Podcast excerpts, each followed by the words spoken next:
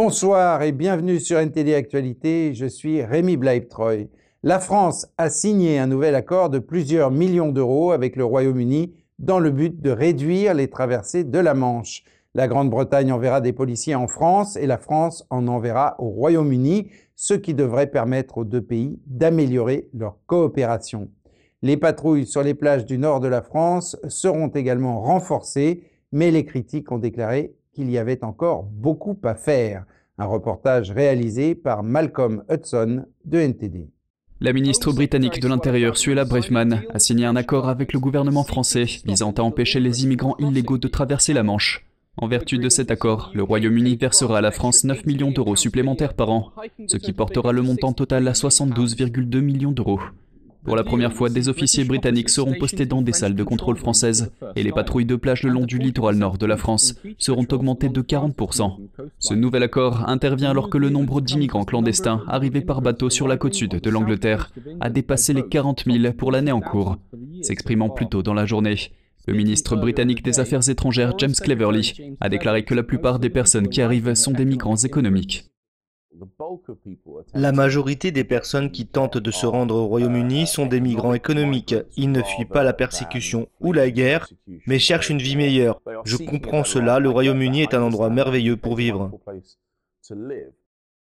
Il a ajouté que la générosité du Royaume-Uni peut être une partie de la raison pour laquelle il décide d'y aller. Actuellement, les immigrants sont logés dans des hôtels dans certains cas, il s'agit même d'hôtels de luxe.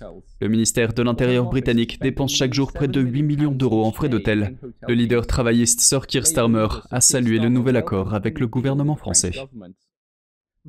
La plupart des gens se diront que l'argent des contribuables est dépensé pour résoudre un problème créé par le gouvernement. Cela dure depuis très longtemps et la ministre de l'Intérieur a dit que le système d'asile est cassé. Elle a raison et ils l'ont cassé. Alors oui, c'est un pas dans la bonne direction, mais il y a tellement plus à faire. Starmer a déclaré que l'Agence nationale de lutte contre la criminalité doit travailler en amont pour s'attaquer au trafic de migrants en premier lieu, et que le Royaume-Uni a besoin d'un meilleur système de traitement des immigrants. Selon Braverman, il n'y a pas de solution miracle et le problème complexe de l'immigration est un défi mondial. Le gouvernement britannique a déclaré que les patrouilles supplémentaires sur les plages du nord de la France permettraient de renforcer la détection précoce des personnes cherchant à traverser la Manche. L'accord conclu entre les deux pays prévoit également la création d'une équipe spéciale chargée de lutter contre les groupes criminels organisés qui exploitent les routes migratoires. Malcolm Hudson, NTD News, Londres. Les dirigeants du monde entier se sont réunis sur l'île indonésienne de Bali en vue du sommet du G20. Le président américain Biden et le chef du Parti communiste chinois Xi Jinping se sont rencontrés en face à face pour la première fois depuis l'entrée en fonction de Joe Biden. Lors de la conférence de presse qui a suivi la rencontre, Biden a déclaré qu'il ne pensait pas qu'il y ait une tentative imminente de la part de la Chine d'envahir Taïwan. C'était clair, il a été clair et j'ai été clair que nous allons défendre les intérêts et les valeurs américaines, promouvoir les droits de l'homme universel et défendre l'ordre international et travailler au pas de course avec nos alliés et partenaires. Nous allons nous livrer une concurrence vigoureuse, mais je ne cherche pas le conflit, je cherche à gérer cette concurrence de manière responsable et je veux m'assurer que chaque pays respecte les règles internationales. Nous avons discuté du fait que notre politique d'une seule Chine n'a pas changé. Nous nous opposons aux changements unilatéraux du statu quo par l'une ou l'autre des parties et nous nous engageons à maintenir la paix et la stabilité dans le détroit de Taïwan. Il a dit qu'il croyait qu'il n'y aurait pas de nouvelle guerre froide entre les États-Unis et la Chine. Dans un compte-rendu publié avant les commentaires de Biden, la Maison-Blanche a indiqué que le président avait soulevé des préoccupations concernant le Xinjiang, le Tibet et Hong Kong, ainsi que les droits de l'homme de manière plus générale. Après leur rencontre, dans une déclaration publiée sur les médias d'État chinois, Xi a qualifié Taïwan de première ligne rouge à ne pas franchir dans les relations entre les États-Unis et la Chine. Et le président ukrainien Volodymyr Zelensky s'est rendu lundi dans la ville méridionale de Kherson pour célébrer la récupération du territoire après des mois d'occupation russe. La contre-offensive ukrainienne qui a forcé la Russie à se retirer de la capitale provinciale la semaine dernière est l'un des plus grands succès militaires de l'Ukraine, mais le chef de l'OTAN a appelé à ne pas sous-estimer Moscou. Le président ukrainien a effectué une visite surprise dans la ville de Kherson récemment libérée lundi. Zelensky a qualifié le retrait des troupes russes de début de la fin de la guerre. Nous voyons notre armée forte. Nous rentrons pas à pas dans notre pays, dans tous les territoires temporairement occupés. Et bien sûr, c'est dommage, mais c'est un long chemin. Un chemin difficile, parce que cette guerre a pris les meilleurs héros de notre pays. Cette reprise est considérée comme l'un des plus grands succès de l'Ukraine. Elle a porté un nouveau coup au Kremlin et pourrait devenir un tremplin pour de nouvelles avancées dans les territoires occupés. Je suis heureux. Nous sommes à Kherson. Et vous voyez la réaction des gens? Je pense que c'est la réponse. Nous ne préparerons pas la réaction de la population. Les gens attendaient l'armée ukrainienne, nos soldats, nous tous. Zelensky a parcouru les rues de Kherson et a remis des médailles aux soldats. À l'approche de l'hiver, un responsable ukrainien a décrit la situation à Kherson comme une catastrophe humanitaire. Les habitants vivent sans chauffage, sans eau, sans électricité et manquent de nourriture et de médicaments. Mais un habitant a déclaré qu'il était prêt à souffrir tant que sa ville appartenait à l'Ukraine. Bien sûr, nous aimerions que tout revienne à la normale pour que nous ayons l'eau, l'électricité et Internet et que mon enfant retourne à l'école. Mais de toute façon, c'est mieux maintenant qu'avant, même sans électricité, eau et Internet. Certains habitants remplissent des bouteilles avec l'eau de la rivière. Ce n'est pas pour boire, c'est pour laver la vaisselle ou faire bouillir l'eau et on lave la vaisselle avec. Grâce à Dieu, tout cela est faisable. Ces chacals auront ce qu'ils méritent. Un jour, ils se laveront avec l'eau de nos toilettes. Lors d'une visite à La Haye lundi, le secrétaire général de l'OTAN, Jens Stoltenberg, a déclaré que le retrait russe montre l'importance du maintien du soutien de l'OTAN à l'Ukraine. Mais il a appelé à ne pas sous-estimer la force de Moscou. Les forces armées russes conservent des capacités importantes, ainsi qu'un grand nombre de soldats. Les mois à venir seront difficiles. L'objectif de Poutine est de laisser l'Ukraine dans le froid et l'obscurité cet hiver. Nous devons donc maintenir le cap. Il a déclaré que c'est à l'Ukraine de décider des termes acceptables pour des négociations visant à mettre fin à la guerre. Ce que nous devrions faire, c'est soutenir l'Ukraine pour renforcer sa main, afin qu'à un moment donné, il puisse y avoir des négociations où l'Ukraine prévaut en tant que nation souveraine indépendante en Europe. Et Berne ne souhaite pas que des munitions helvétiques puissent servir à la défense de l'Ukraine. Si la Confédération suisse se montre solidaire de la démocratie attaquée, elle se refuse néanmoins à lui venir en aide militairement, conformément à sa constitution. Mais aux yeux de Oscar Fressinger, écrivain et ancien politicien, la neutralité suisse n'est plus en vigueur depuis bien longtemps déjà et elle s'est étiolée davantage encore avec l'application des sanctions contre la Russie. Nos reporters sont allés à la rencontre de cet écrivain attaché à la longue tradition humanitaire de sa nation. Un reportage signé André Costa et Laetitia Rodriguez. Aux yeux d'Oscar Freisinger, ancien politicien et écrivain du Valais, il est désolant que la Suisse, qui par le passé est toujours intervenue comme une force de négociation, soit désormais perçue comme membre du camp de l'OTAN sans en faire partie. Pour l'écrivain, les sanctions auxquelles s'est adonnée la Suisse sont à la fois inutiles et néfastes. Les sanctions, d'autant plus si elles ne sont pas euh, décrétées par l'ONU, n'ont aucune base légale. Il n'y a pas de base légale, c'est tout simplement un mécanisme de pression du plus fort contre le plus faible. On essaye donc d'écraser un pays, etc. Ça, c'est la première des choses. Donc, il n'y a absolument aucune juridiction qui permet ce genre de choses. D'autant plus les, ce qu'on appelle les smart sanctions, c'est des sanctions ciblées sur certains individus parce qu'ils sont membres d'un parlement, parce qu'ils sont dans le gouvernement d'un certain pays, parce qu'ils sont économiquement proches. Ou, je veux dire, mais c'est quoi ça? Sans procédure judiciaire, sans accusation, sans condamnation, sans la moindre procédure digne d'un état de droit, il y a des gens qui se retrouvent tout à coup avec des biens confisqués, avec leur, leur euh, possibilité de voyager limitée, avec leurs droits élémentaires remis en question. Je trouve ça euh, absolument euh, intolérable. Donc, soit il y a un droit international, tout le monde s'y tient, mais quand on voit que les Américains, de toute façon, ne s'y tiennent pas, d'ailleurs, les grandes puissances en général, euh, on se dit que on est tout, de toute manière que dans un combat d'intérêt où le plus fort l'emporte sur le plus faible. Ça, c'est la première des choses. Il n'y a pas de base légale. La deuxième chose, si vous voulez que les sanctions fonctionnent, il faudrait au moins euh, être sûr qu'elles fonctionnent. C'est-à-dire, si vous voulez qu'elles aient un effet, il faut qu'elles fonctionnent. Or, on s'aperçoit, concernant Cuba, la Corée du Nord, Venezuela, on peut prendre beaucoup de pays, ça n'a jamais, ou moi je ne vois pas exactement où il y aurait eu un exemple où ça aurait amené un changement de régime. Par contre, les populations concernées ont toujours souffert. Donc on a fait souffrir des gens qui sont finalement innocents, mais on n'a jamais réussi à fondamentalement euh, changer euh, un gouvernement parce que euh, au contraire, ça soude plutôt la population derrière ses dirigeants, donc ça n'est pas efficace.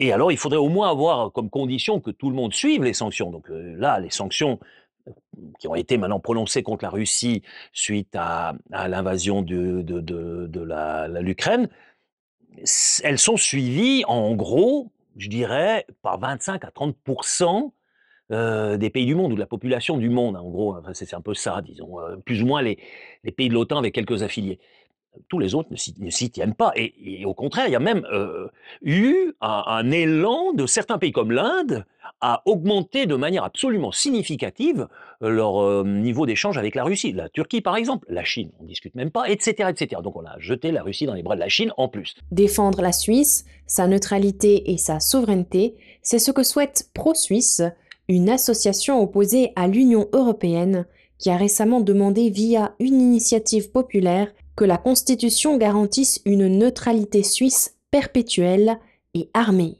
L'association aura jusqu'au 8 mai 2024 pour récolter 100 000 signatures nécessaires à la modification de la Constitution.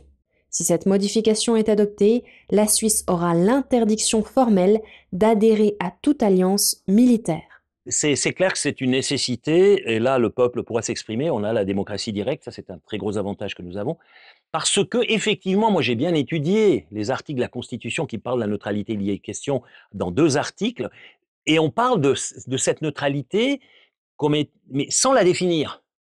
Donc il y est fait référence, et que le gouvernement et le Parlement de sanction sont les garants de la neutralité suisse, mais elle n'est pas définie. Et ça, c'est un grand défaut parce que on, vient maintenant avec euh, un concept comme Calmiré qui disait la neutralité active.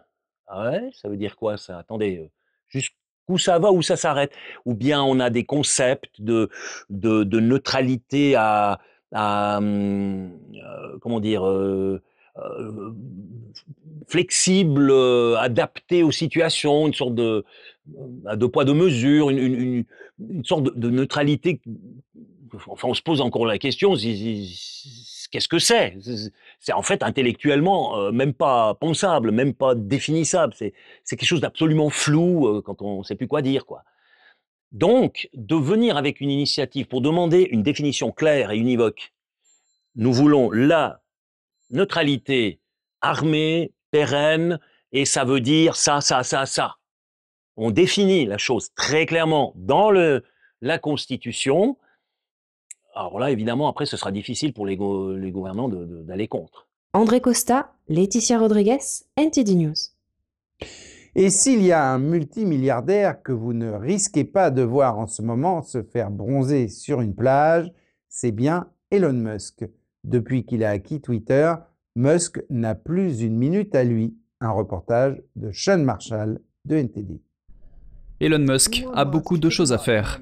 À quel point est-ce le cas? Trop selon lui.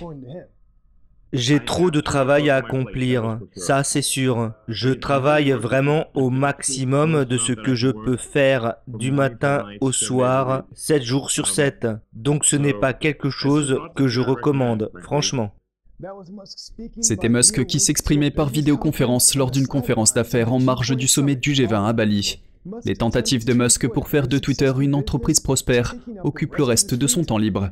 Récemment, il semble s'acharner à licencier 4000 de ses 5500 travailleurs contractuels. Ces licenciements s'ajoutent aux 3700 employés qui ont déjà été licenciés au début du mois. Maintenant, Musk fait la publicité de sa propre société d'Internet par satellite Starlink en utilisant sa société de réseaux sociaux. Mais pourquoi pas? Cela semble être une combinaison d'entreprises très pratique. Lors d'une séance de questions-réponses sur la publicité et l'avenir, Musk a donné des informations sur sa stratégie concernant Twitter. À un haut niveau, Twitter doit être utile aux annonceurs à la fois à court terme pour stimuler la demande et sur le long terme. La réputation de la marque est importante. Au final, elle représente le court terme et la demande sur le long terme. C'est ce à quoi ça se résume. Donc ça stimule les ventes à court terme et protège cette demande à long terme. Twitter, qui a tiré plus de 90% de ses revenus du deuxième trimestre de la vente de publicité, a vu les annonceurs fuir par crainte que Musk ne modifie les règles de modération du contenu de l'entreprise. Les entreprises telles que General Motors, General Mills et Volkswagen ont interrompu leurs activités publicitaires sur la plateforme après que Musk l'a acquise le mois dernier. Il a également évoqué la possibilité d'une faillite de Twitter, quelques jours après avoir révélé que la plateforme avait connu une baisse massive de ses revenus et accusé des groupes d'activistes de faire pression sur les annonceurs. Pour montrer la puissance des commentaires et des actions de Musk, les actions de Tesla ont chuté d'environ 2% dans les transactions de pré-marché, après qu'il a fait son commentaire Trop de travail à faire. Sean Marshall, NTD News. Et pour finir, rendons-nous au Disneyland de Tokyo, qui a donné lundi le coup d'envoi de la saison de Noël. En plus du traditionnel arbre de Noël, il y a eu une parade avec la Reine des Neiges, Mickey Mouse, Minnie ainsi que Donald Duck. Andrew Thomas de NTD nous en dit plus sur ces festivités. Le Disneyland de Tokyo a été le premier parc à thème Disney à ouvrir ses portes en dehors des États-Unis. Près de quatre décennies plus tard, il continue de divertir les fans. Comme chaque saison, les événements changent. J'essaye de venir environ 5-6 fois par saison. Donc sur une année, je pense que je viens environ 30 ou 40 fois. Le parc d'attractions japonais a officiellement ouvert ses portes dans l'esprit de Noël. Je pouvais vraiment sentir l'ambiance de Noël et c'était vraiment amusant. Le parc à thème est le troisième plus visité au monde, accueillant près de 18 millions de visiteurs en 2019. Ce que j'aime à Disneyland, c'est l'atmosphère. Les acteurs sont très gentils, la nourriture est bonne. On peut s'amuser simplement en se promenant. Vous pouvez vous détacher de votre vie quotidienne et vous avez l'impression de prendre un nouveau départ le lendemain. Pendant la pandémie, le nombre de visiteurs s'est effondré pour atteindre un peu plus de 4 millions en 2020. Le nombre de touristes étrangers est toujours en retard sur celui des ressortissants japonais. Mais le Japon a assoupli ses conditions d'entrée en octobre dernier. Le tourisme devrait donc augmenter. Les visiteurs qui sont arrivés jusqu'ici aujourd'hui sont enchantés par le spectacle. Les fans enthousiastes ne pouvaient pas manquer le premier jour des célébrations de Noël. Nous n'avions pas prévu d'assister à la parade aujourd'hui, mais nous avons eu la chance de le faire et c'était vraiment bien. Beaucoup de personnages étaient présents. À la fin de la parade, il y a aussi eu le char de la Belle et la Bête. J'étais vraiment heureux de pouvoir voir la Belle, mon personnage préféré est la Belle. Le parc demande toujours des masques et offre une réduction de 20% aux visiteurs qui ont reçu le rappel du vaccin Covid-19 ou qui se font tester avant leur visite. Les tickets à la journée pour le Disneyland de Tokyo commencent à partir de 50 euros. Andrew Thomas, NTD Actualité. Ainsi s'achève cette édition. Merci de l'avoir suivi. Restez avec nous sur NTD pour la suite de nos programmes.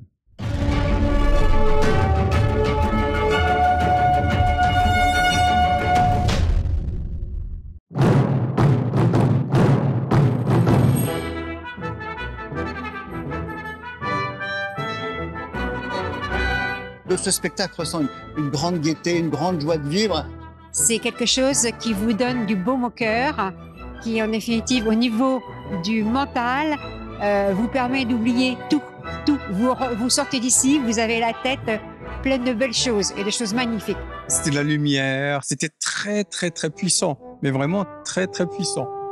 Et je m'y retrouve et j'étais bien, j'étais vraiment, je, je sentais quelque chose de, de formidable. Là, on est dans un monde de pureté qui est l'inverse de notre monde actuel. D'un seul coup, on ressent comme un sentiment euh, d'apaisement, comme si euh, vous aviez une douce caresse euh, de coton qui vous caresse et qui vous... On peut souffler.